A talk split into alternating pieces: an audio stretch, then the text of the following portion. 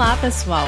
Eu sou Mayara Fernandes, uma mulher branca, alta, de cabelo castanho claro, cacheado de tamanho médio e uso óculos redondo. Sou especialista em diversidade e inclusão e apoiadora do projeto Podcast Diversim, aqui na Sunrise. É uma honra estar aqui para abrir a segunda parte da entrevista com o incrível Fred Goldman. Na primeira parte do bate-papo, falamos um pouco sobre sua carreira e vivências. E se você não ouviu, te convido a conferir o início dessa conversa e depois seguir com a gente na parte 2, que também será super inspiradora. Destacamos que a Sunrise não tolera qualquer tipo de preconceito ou discriminação. Se vivenciar ou presenciar algo do tipo, denuncie em nosso canal no número 0800 891 9678 e utilize o código 79604. E eu sou Suelen, colaboradora da Sunrise, sou pesquisadora de Cosmetics Ingredients, co-líder do grupo Raça e Etnia e apresento com muito carinho essa entrevista que está rica de aprendizado e empatia.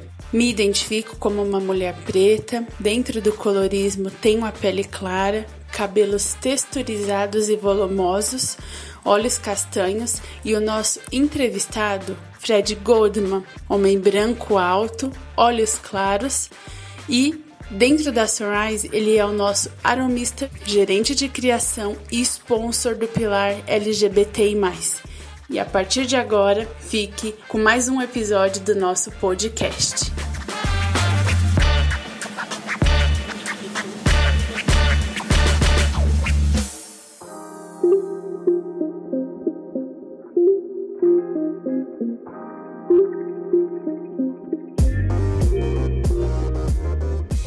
Fred, sabemos que existe alguns estereótipos sobre as pessoas da comunidade LGBTI+.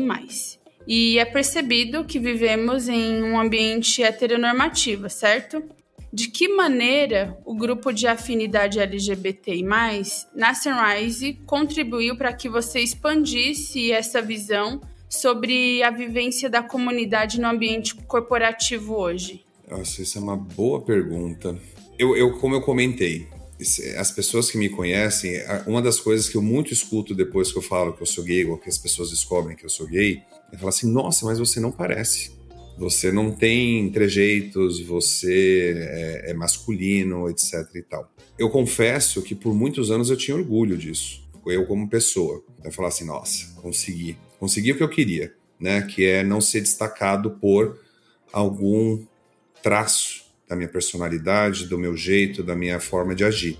Eu acho que isso, isso é muito forte na nossa sociedade. A gente, nós vivemos numa sociedade extremamente machista. E, eu costumo dizer, isso é uma crença minha, a maior parte dos nossos preconceitos derivam do machismo. Né? Então você tem a figura do macho provedor, o macho alfa, que é aquela pessoa exemplo, role model, que não tem fraquezas, é o super-homem, e, e assim que o macho tem que ser, o homem tem que ser feito desta maneira eu, conforme eu, como eu comentei anteriormente, eu, eu comecei a, ao longo da minha vida, obviamente, conhecendo muitas pessoas, muitas pessoas diversas. Por muito tempo, eu só tive amigos iguais a mim. Então, se você olhar até, até o meu corpo, se você olhar, eu, eu sou o que na minha época se chamava de bicha Barbie. Né? Então, é o bombadão, bolado, com, com busca do corpo perfeito. É, é, é, isso até é um uma grande ponto de discussão na comunidade LGBT, principalmente nos gays, que é a cultura do, do corpo, né? De você buscar a perfeição e estar tá ali vivendo aquele negocinho insta, insta, instagramável, vamos dizer assim, né? Se você conversar com muitas pessoas do meu meio, do nosso meio LGBTI, você, as pessoas vão me classificar como bicha padrão. E isso tudo está conectado ao machismo, que é o que eu estava comentando. É, então, você tem um, um, na sociedade uma visão implícita, guardada lá no nosso subconsciente, de que mulheres estão abaixo dos homens. Esse é o conceito do machismo. Né? Então, homem está num um, um patamar superior. Logo, se você tem trejeitos, você tem fraquezas. Isso é uma associação que se faz direto, as pessoas nem pensam direito, mas é o que a gente faz. Então, assim, aquela pergunta que muitas pessoas fazem para o gay, assim, ah, mas quem que é a mulher da relação? Entre dois homens, não tem mulher da relação, são dois homens, né? Você pode ter pessoa que está um pouco mais, af é, mais afeminada, uma outra pessoa um pouco mais masculinizada, mas são dois homens, não tem mulher da relação, né? por conta dessa do machismo, aí você atrela isso à homofobia, porque você tem o machismo que fala que você não pode ser feminino. Logo, se você não é feminino, você disfarça o seu lado, você não parece gay, você relaxa a homofobia que tem sobre você. Então, na prática, quando a, as pessoas começam a se forçar na heteronormatividade, elas estão tentando se encaixar naqueles quadradinhos que eu falei que a sociedade quer que a gente entre, para que não sofra preconceito. Isso é uma defesa, é natural, isso às vezes é até inconsciente da pessoa. Então, eu, eu costumo falar para meus amigos e para as pessoas que convivem comigo que eu não sei se eu sou assim porque a sociedade me fez assim e eu acabei me adaptando, ou se era para ser assim. Né? Então, muita gente que não convive comigo fora da empresa não sabe, mas eu tenho meu, meu círculo de amigos, a gente fica brincando e, fica, e chama no, no pronome feminino. E aí, querida, o que, que vai fazer? E, e, e a gente tem esse, esse, essa postura mais solta que eu não tenho aqui dentro da empresa. E eu não me sinto, até hoje eu não me sinto à vontade de ser assim. É, é, que isso realmente hoje não é o que eu sou. A gente faz muito na brincadeira e tal, e, eu não tenho problema. Se alguém quiser me chamar no feminino, eu não ligo, né? Mas não é o que eu, o que eu sou no dia a dia, no final das contas, né? E, e é o que eu comentei, é aquela história do biscoito, né? Ele é fresquinho porque vende mais ou vende mais porque é fresquinho? Eu, eu não consigo responder. Eu, honestamente, eu não consigo responder. Eu acho que tem sim um grande fator da sociedade que fez eu me moldar dessa forma que eu sou. Né? Mas quantas pessoas também não tentam se moldar dessa forma e não conseguem? Porque tem um lado feminino mais aflorado. Né? E, e tudo bem, né? deveria ser tudo bem. Então, respondendo a sua pergunta, eu, eu acho que o pilar ele, ele traz essa visão. É muito fácil eu trancado no meu quadrado eu sei o que eu sou, entre aspas, eu, eu tenho uma certa facilidade, ou é, é natural para mim a, a, questão ser um pouco mais masculino. Então é muito fácil eu começar a jogar os outros e falar assim, ah, ou, ou até os comentários que a gente escuta dentro do nosso meio, né? Falar assim, nossa, ele é tão bonito, mas é feminadinho. E ainda faz a caretinha assim, faz. Hum, sabe? Então, tipo, é muito preconceito, né, nesse caso, e aí tá, não tá nem tanto atrelado à homofobia, mas tá mais atrelado ao machismo, como eu comentei. O pilar, estar junto, é basicamente conhecer as pessoas. Né? Então, você ouvir mais as outras pessoas. E eu acho que é justamente nesse ponto que, que, começo, que, que ajuda a melhorar, vamos dizer assim, o, próprio pilar, o grupo de afinidade, porque traz a voz da diversidade. Então você vai escutar outras pessoas, você vai ouvir a experiência dos outros, e aí você vai começar a ver que o mundo é muito mais do que sua página de Facebook, é muito mais do que seu grupo de WhatsApp. E aí você começa a se questionar do porquê que a gente faz isso, por que, que, por que, que eu tenho que rir de alguma condição, e aí aqueles clichês, né? É a lésbica que é masculina, que vira caminhoneira, que vira sapatão, né? É o gay que é a bichinha, né? Que é a poc-poc, como a gente, muita gente fala dentro do próprio meio LGBT, que é extremamente preconceituoso quando a gente faz um negócio desse. Que a própria TV vende, né? Que tem que ser engraçado, que tem que ser alegre todo o tempo, né? E aí entra um ponto que, é, é para mim, é, é vital, que é o que eu acho que nós LGBTI mais carregamos e é uma cruz que a gente vai carregar para sempre, não vai mudar. Eu acho que na minha geração não vai ver isso. As mulheres vivem isso, as pessoas pretas e negras também vivem isso, que é você ter que ser melhor do que os outros para estar tá no mesmo nível. Trabalhar dobrado, né? Exato, né?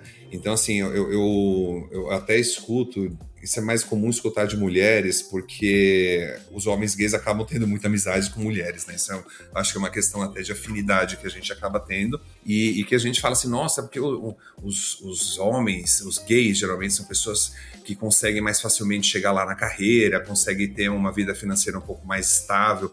Assim, bom, é verdade, primeiro porque geralmente a gente não tem filho, então só de não ter filho, acho que isso já facilita bastante a nossa vida é, financeira. Mas, geralmente, porque hoje em dia isso também está mudando. Mas o fato é, o, eu, quando entrei aqui na empresa, eu tinha isso na minha. Era inconsciente, mas eu tinha, eu tenho que ser melhor que os outros, para eu ter uma chance igual a eles. Isso para mim era claro. Então eu, eu não podia ser o que eu era e entregar igual aos outros.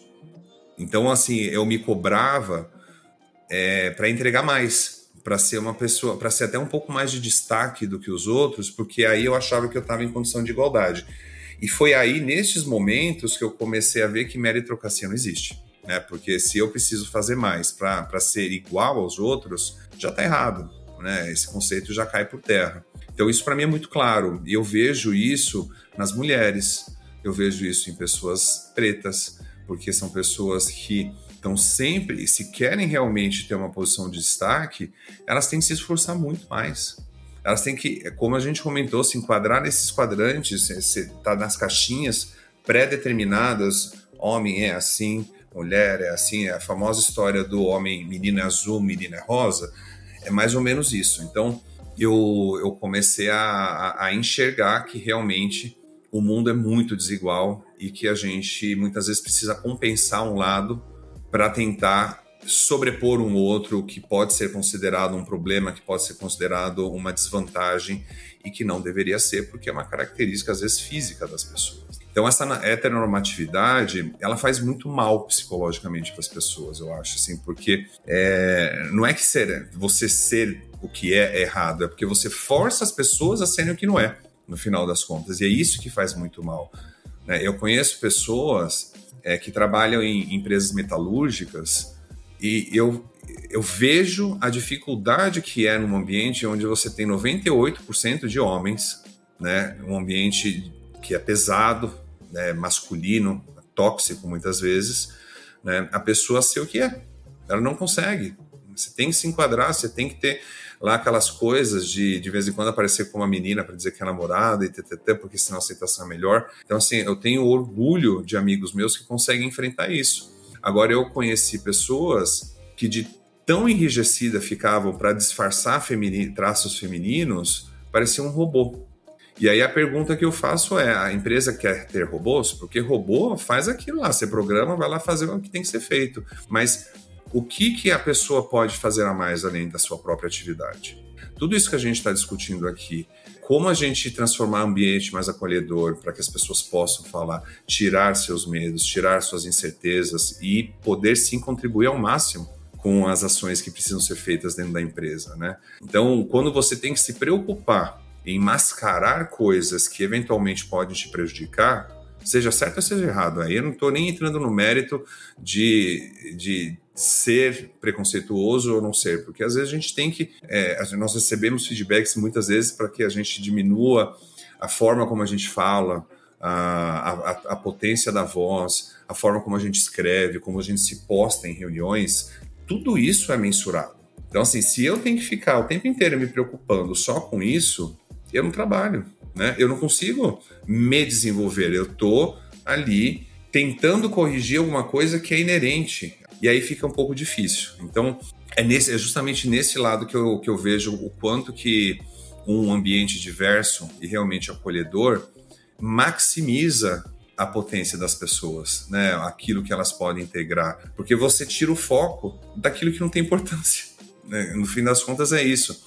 Eu costumo falar muito, isso é uma briga que eu tenho bastante desde aqui mesmo na empresa, porque eu só trabalhei aqui na Sirmais mesmo. Mas, por exemplo, questão de, de code dress, né, que é a norma de vestimenta. Assim, a empresa precisa definir a vestimenta dos seus funcionários, assim, tipo, são coisas que eu acho que é uma perda de tempo gigantesca. Eu entendo todo o conceito por trás, né, de você passar uma certa mensagem, é, de credibilidade, um monte de coisa que a gente vive uma sociedade perfeita, então também não adianta a gente querer tampar o sol com a peneira. Mas, às vezes, a empresa perde tanto tempo porque a pessoa usou uma saia dois centímetros mais baixa do que a outra, porque fulano está usando, a tatuagem está aparecendo. É, olha o tempo e energia que se perde com uma coisa que não vai trazer absolutamente nenhum ganho para a empresa.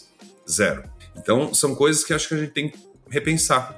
O que, que é importante para nós? É o trabalho entregue, é o potencial, é, é, é o ciclo vi virtuoso que a gente consegue gerar com as pessoas ou esses pontos que algumas pessoas têm preconceitos, ou porque não gostam, ou porque é, agride de alguma maneira eles, e aí essas pessoas se incomodam, né, no final das contas, e a gente começa a gastar um monte de recurso e tempo e dinheiro com coisas que muitas vezes não têm relevância nenhuma, né, inclusive na heteronormatividade. É um ponto que eu acho que todos nós, como seres humanos, temos que repensar nossas ações e tentar realmente praticar um mundo acolhedor de aceitação. Essa é a verdade. Então, no dia que a gente parar de olhar a roupa, a marca, assim, as pessoas têm que ser o que elas querem ser. Né? Se eu quero. É, muito se discute, por exemplo, com gordos, pessoas que são obesas. É, quem sou eu para ficar julgando? Né? As pessoas até ainda. Aí você tem toda aquela questão do. E a saudabilidade? Porque as pessoas gordas não são saudáveis. Daí eu saio daqui, vou, encho a cara, bato o carro no poste, porque eu dirigi bêbado. Assim, quem sou eu para falar de saudabilidade para a vida dos outros? A gente tem que aceitá-las. E se esta pessoa está querendo, por exemplo, no caso de pessoas mais gordas, querem emagrecer, a gente pode ajudar, não tem problema, mas você classificá-la e jogá-la num, num escanteio da sociedade, como acontece com grande parte das minorias, para mim hoje em dia não é mais aceitável. E graças a Deus as pessoas e as empresas estão vendo isso e estão tendo ações para, que, para combater esse tipo de coisa. Mas estamos longe ainda. Vai demorar um pouquinho. É, está iniciando-se a consciência, né? Porque consciência todo mundo tem, só está tendo a iniciação de, do hábito, né? De colocar isso em prática, porque todo mundo sabe o que é o certo, o que é o errado, só que ninguém parece que não pratica, né?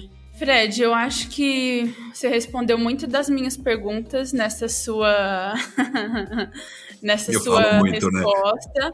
Não, mas é muito bom te ouvir, de verdade. É... Você prende a gente na sua explicação. Mas eu quero mesmo saber de Fred para a liderança. Como ser um aliado do pilar LGBTI? Eu acho que assim, primeiro você tem que se livrar dos seus preconceitos. Isso é uma coisa muito difícil. Isso é muito difícil. Então, a depender da sua criação, da onde você veio. Então, por exemplo, pessoas que vêm do interior já têm mais dificuldade em aceitar a diversidade do que pessoas que vivem na cidade. Isso aqui, aqui em São Paulo, para mim é super claro. Né? Assim, como como é diferente quando você conversa com pessoas da capital e você vai, por exemplo, a Sorocaba.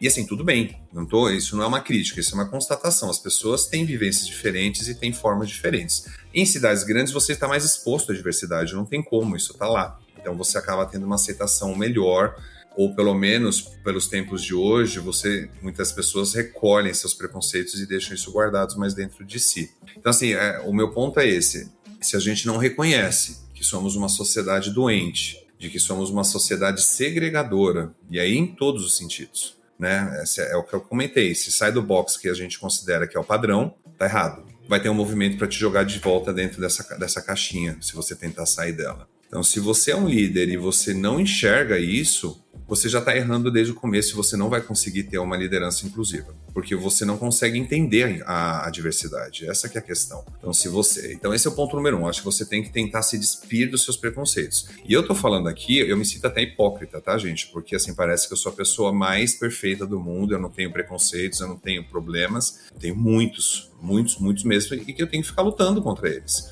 É, eu acho que talvez se nós seres humanos como um todo tivéssemos como mote da nossa vida terminarmos no dia da nossa morte melhores do que quando nós nascemos ou como viemos esse mundo, a gente já teria um, estaria dando grande espaço para uma humanidade um pouco mais justa. Ser melhor significa é, estudar mais, conhecer mais, né? É, você realmente buscar uma evolução seja ela espiritual, seja ela material, seja ela em qualquer ambiente que for. E passa por, esse, por essa questão, ser melhor ser humano, você ser uma pessoa melhor de uma forma geral. Então, assim, para uma pessoa, né, se for uma pessoa preta, para uma mulher, tal, é mais fácil a gente, a gente tem empatia. A gente sabe o que é sofrer preconceito, a gente sabe o que é você, de alguma forma, ser colocado de lado. Eu, na escola, por exemplo, na hora que chegavam os esportes, eu fazia queimado com as meninas. Bem que aí eu tenho que confessar que eu sou muito ruim no futebol, né? Mas enfim, você já começa desde, desde criança e aí as crianças elas estão se espelhando nos pais, nos adultos das casas delas, né? Então se você não consegue ter essa visão e aí eu tô falando agora do principalmente do homem hétero, os brancos especialmente, eles não sentem a dor que a gente passa. Então é um pouco mais difícil. E, e por isso que eu acho que a gente precisa reconhecer muito as pessoas nestas condições que viram nossos sponsors e que viram pessoas é, aliadas ao nosso movimento, né?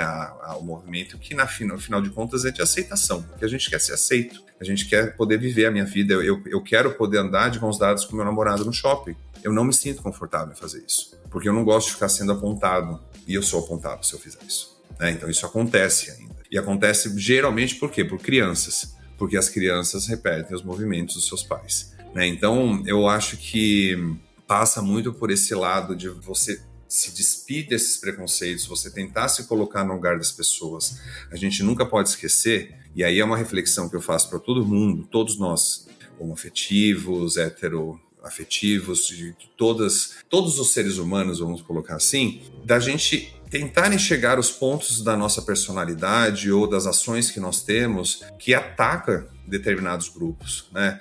Então, eu, eu, eu, eu sempre falei isso é sempre claro. E eu sempre fui, por exemplo, muito preconceituoso com pessoas trans no passado. E isso foi um trabalho de transformação que eu tive que fazer comigo mesmo. De falar assim, cara, por que, que eu faço isso? Por que que, por que que dentro do mundo LGBTI as pessoas são preconceituosas com as pessoas trans, por exemplo? Então, se a gente não faz essa autoanálise, a gente não vai conseguir atacar o ponto principal. Né? E aí é você falar assim, eu tenho preconceitos. Bom, então esse, esses preconceitos que eu tenho, eu acho que me prejudicam porque eu sou uma pessoa pior, porque eu não consigo ter um time diverso, ou seja, quando a gente está falando dentro de, um, de, uma estrutura empresarial, é, mas na vida pessoal mesmo, né? As pessoas se esquecem que um filho ou uma filha podem ser. E a gente tem que viver e, e tenha que conviver com pessoas dessa, mesmo que a gente não goste. Esse é o primeiro passo. Você ter essa vulnerabilidade e falar, cara, eu não sou perfeito, eu tenho este, este, este preconceito e eu preciso trabalhar nisso. Né? Então, esse é o primeiro passo. Então, a pessoa reconhecendo um problema, ela vai buscar uma ajuda e alguma forma de compensar isso. O segundo passo, eu acho que aí já fica mais fácil, porque a partir do momento que você se reconhece como é, uma pessoa que comete erros e que precisa se corrigir, você começa a escutar mais as pessoas, porque você aceita a opinião dos outros, mas não como mais uma mentira ou uma, ou uma verdade longe da sua. Porque nós temos as nossas crenças e as nossas verdades. E, e, quando a gente é preconceituoso e fechado e a gente não quer se abrir, a nossa verdade é absoluta, não interessa o que os outros vão falar. A gente pode até ouvir, a gente pode até escutar, mas sem ouvir o que a pessoa está falando. A partir do momento que você se torna vulnerável, eu acho que você passa a ouvir melhor. E aí você entra num ciclo virtuoso. Né? Então, você começando a ouvir mais as pessoas, principalmente aquelas ao qual você tem preconceito, que é, que é uma dificuldade sua, você começa a tirar tijolo por tijolo o muro que existe aí. Aí você fala assim: eu vivi isso também. Eu, como gay, vivi isso algumas coisas, é porque o preconceito é preconceito, então assim, ele vai mudar de nome, às vezes é homofobia, às vezes feminicídio, que seja qualquer outra coisa, racismo, é tudo preconceito. Então, você começa a desmistificar essas coisas e a partir desse momento você já é uma pessoa mais inclusiva, né? Então, eu, eu acho que vai muito por este lado.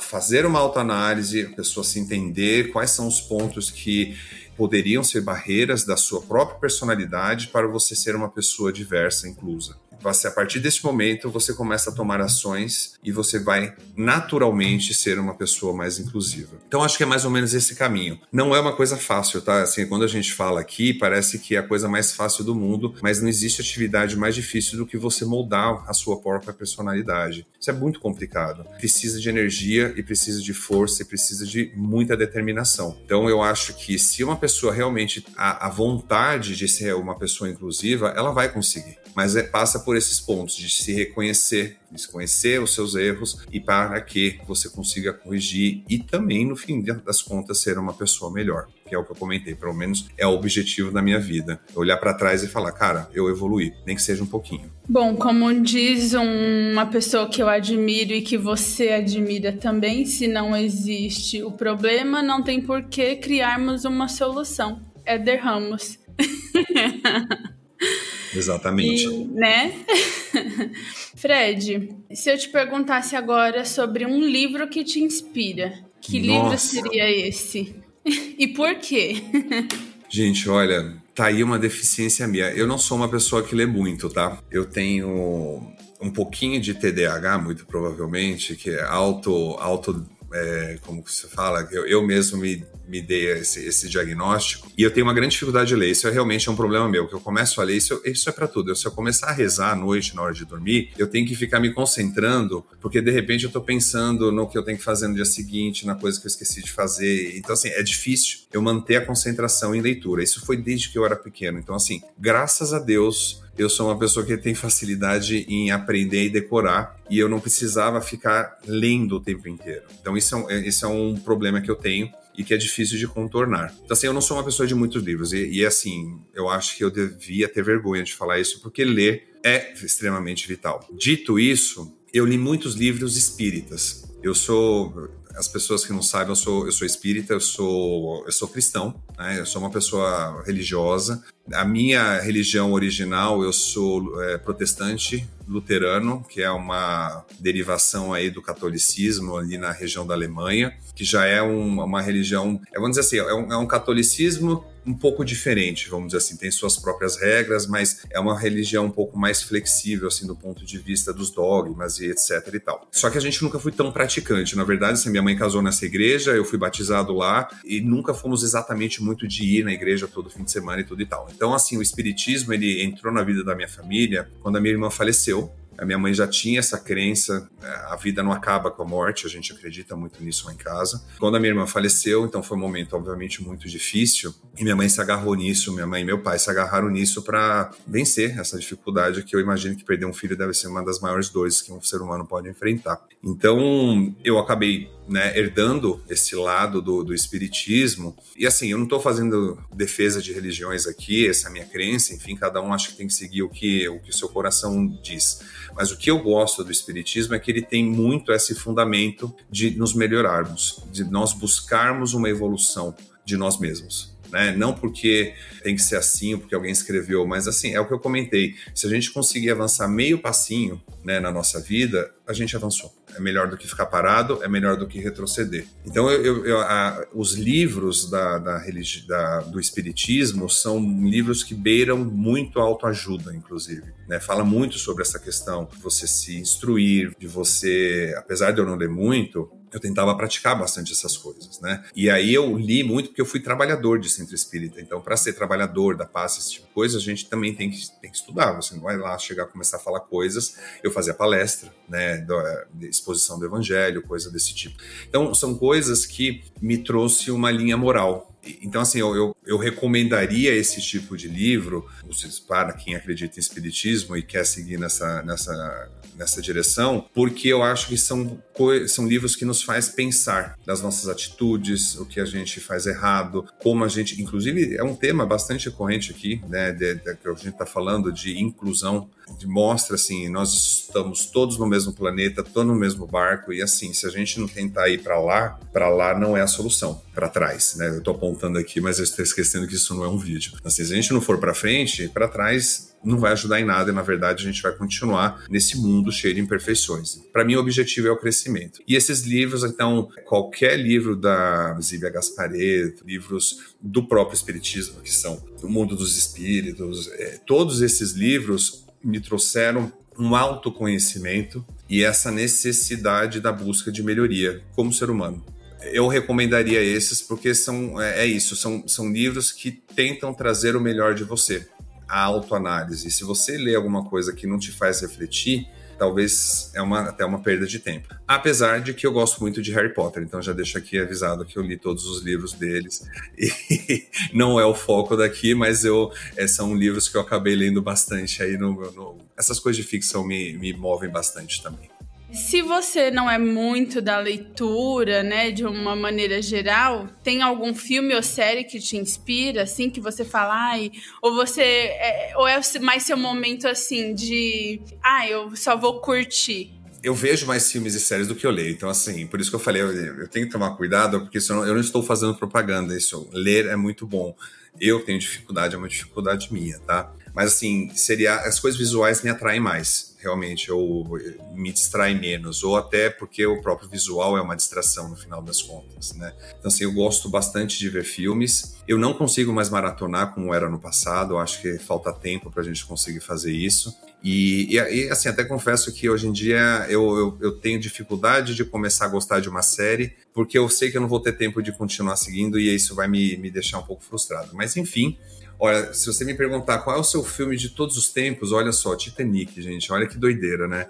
Eu falo assim, eu, eu tenho uma coisa muito louca, é, é uma empatia com esse filme que eu não sei o que acontece. Desde a primeira vez que eu vi, que eu falei, caraca, meu, parece que eu morri no Titanic na minha outra, na minha outra encarnação. Assim, eu, eu tenho muitas essas coisas de afinidade. Na minha adolescência, por exemplo, era viciado em mangá e desenhos, né, que são os desenhos japoneses, então eu, eu sou super fã de Cavaleiro Zodíaco. Olha que doideira, né? Tenho bonequinhos até hoje lá em casa, assim, que são até itens colecionáveis que eu não consigo abrir mão de jeito nenhum. Então, assim, tudo que era derivado, assim, de desenhos, então, nossa, assim, na minha adolescente era Sailor Moon, Cavaleiro Zodíaco, Dragon Ball Z, essas coisas todas que iam nessa direção. Inclusive, como eu já era mais velho e gostava disso, o pessoal achava que eu era meio idiota, assim, sabe, no, no, no colegial. Imagina assim, segundo, terceiro colegial, gostando de desenho. Então, assim, era aquela coisa meio de, ai, isso não é cool, porque já seja quase um adulto e bibibi. Sendo que eu, até hoje eu gosto disso, eu, quando lança alguma coisa eu tô assistindo. Então, assim, no geral, eu gosto de filmes alegres, ou filmes que me faz pensar. Então, assim, são as duas vertentes principais. Então, assim, comédia romântica, comédia são coisas assim que eu vou gostar praticamente, até as mais idiotas, gente. Um dos filmes que eu adoro, eu vejo, que para mim é uma versão Chaves americana, adoro Chaves, o As Branquelas. Gente, As Branquelas, olha aquele filme, cara. Mas assim, eu, eu vejo e dou risada até hoje, pra você ver o, o, o grau da minha infantilidade, vamos dizer assim, mental que eu tenho muitas vezes. Então são coisas que eu gosto de coisas leves, eu gosto disso, de, de rir. É, quem me conhece sabe, eu tô sempre soltando uma piada, eu tô sempre falando alguma bobagem para quebrar gelo, para quebrar a tensão um pouquinho assim, da, principalmente em ambientes corporativos. Sempre que tá um, um silêncio constrangedor, sai alguma bobagem da minha boca.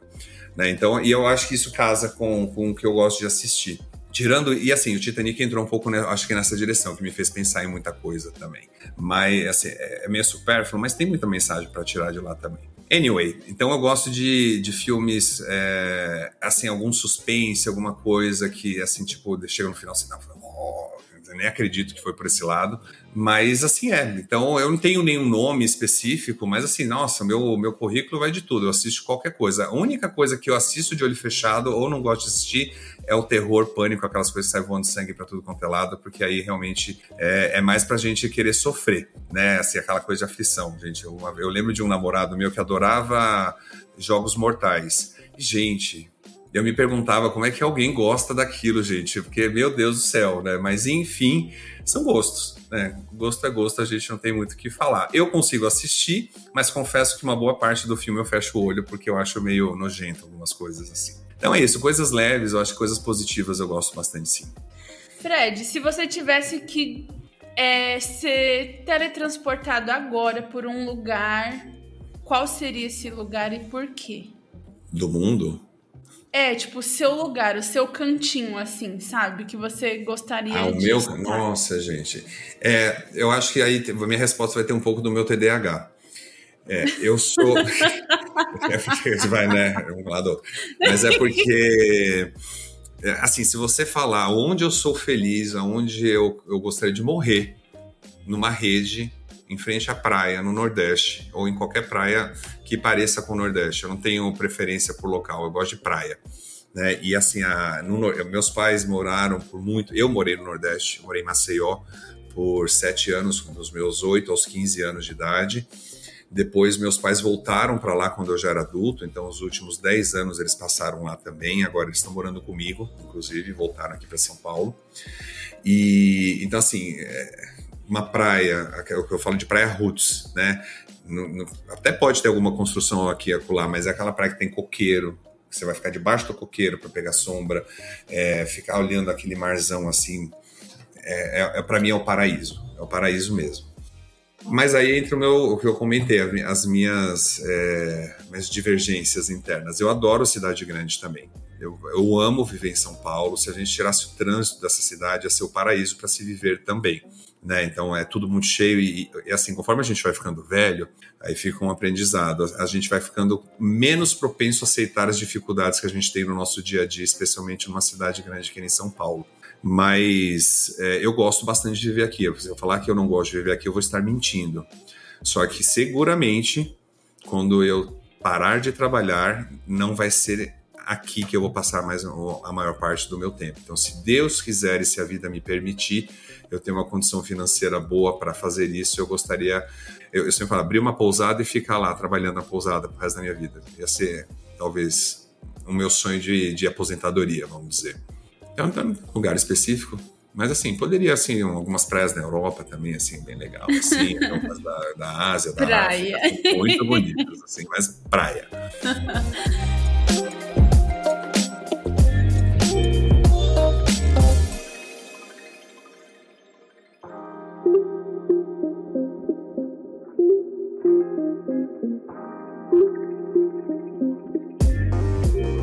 quero agradecer a você mais uma vez, né, aromista, sênior e gerente de criação.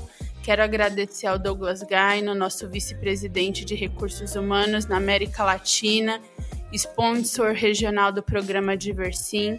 Obrigada ao grupo de afinidade LGBTI+, aos nossos ouvintes na Sunrise para quem veste a camisa da Sunrise e da diversidade, repito, sua interação é de muita importância. Quer falar com a gente? Deixe seu feedback em nosso canal de comunicação diversim.br@sunrise.com.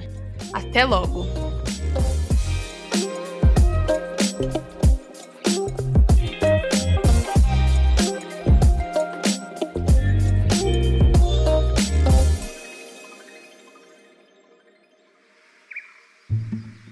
Este episódio foi editado pela Nabecast.